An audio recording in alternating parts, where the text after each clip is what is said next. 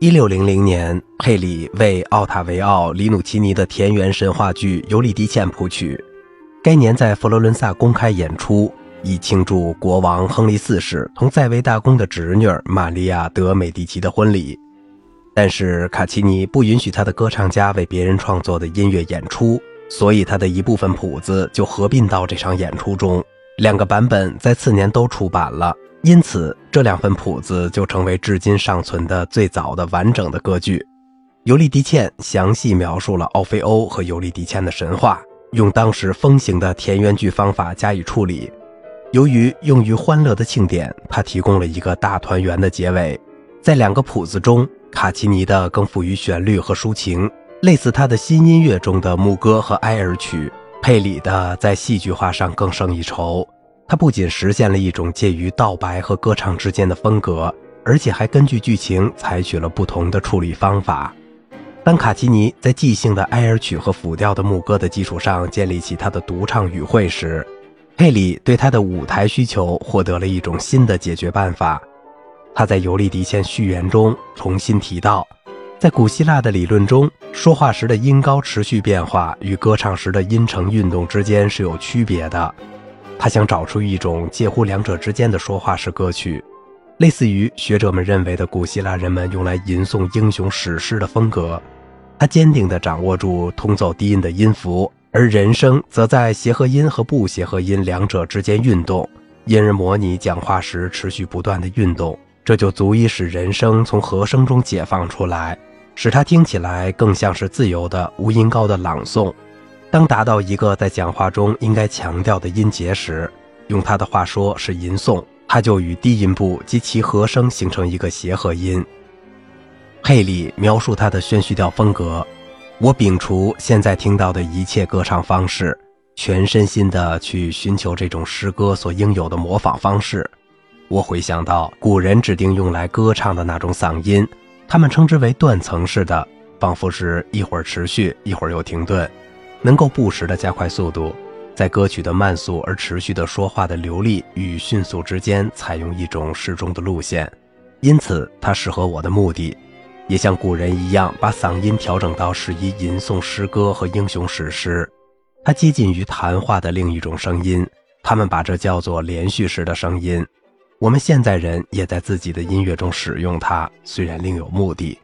我同样认为，我们说话的某些语调的方式可以构成和声基础，而且在说话的过程中，我们经过许多没有太多音调的声音，才达到另一种声音。它可以运动到一个新的协和音上。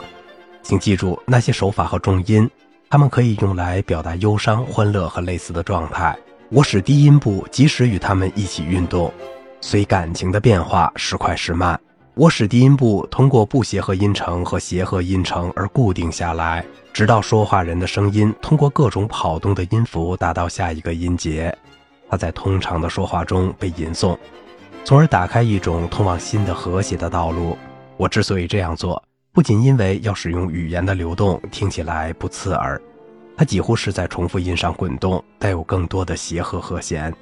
也为了使人声不完全随着低音部跑。特别是在悲伤或严肃的题材上，当然，其他一些更欢快的题材则需要更频繁的运动。此外，不协和音的使用减少或掩盖了每个音必须吟诵所带来的好处。也许正是为了这一目的，古代音乐很少用不协和音程。雅各布·佩里在一五八九年的第五部幕间剧中扮演传说中的歌手阿里翁。阿里翁从柯林斯的音乐会中归来。在跳海逃避叛乱的水手前，唱着一首咏叹调。音乐由雅各布·佩里和克里斯托法诺·马尔维奇作，服装由伯纳尔多·彭塔伦蒂设计。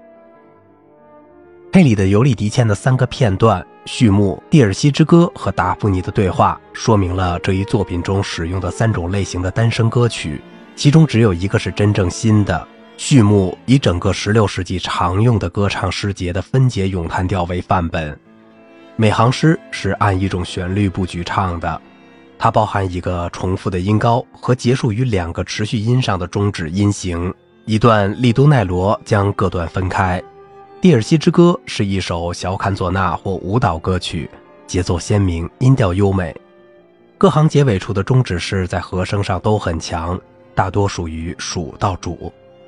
它的两端是一个短小的新福尼亚，在乐谱中是最长的纯乐器间奏。最后是达芙妮报告尤利迪茜死讯的讲话，它是这种新宣叙调的一个真正范例。由通奏低音及数字具体说明的和弦，没有节奏轮廓或曲式方案。这些和弦在这儿出现，仅仅是为了支撑人声的朗诵。这种朗诵可以不受限制地去模仿讲话的变化和节奏。在尤利迪茜中，佩里发明了一种表达方法来满足戏剧性诗歌的需要。虽然他同他的同事知道他们已经不能回到古希腊音乐，但他们声称找到了一种讲话式的歌唱。它不仅接近于在古代戏剧中所曾使用过的方法，而且也是同现代音乐实践兼容的。单声歌曲的各类风格，宣叙调、咏叹调和牧歌，很快就在17世纪前一个十年进入各类音乐中，既有世俗的，也有宗教的。单声歌曲使音乐戏剧成为可能，因为它能够用音乐清晰、迅速地传达对话和剧情，而且有真正戏剧表情所需的灵活性。好啦，今天的节目就到这里了，我是小明哥，感谢您的耐心陪伴。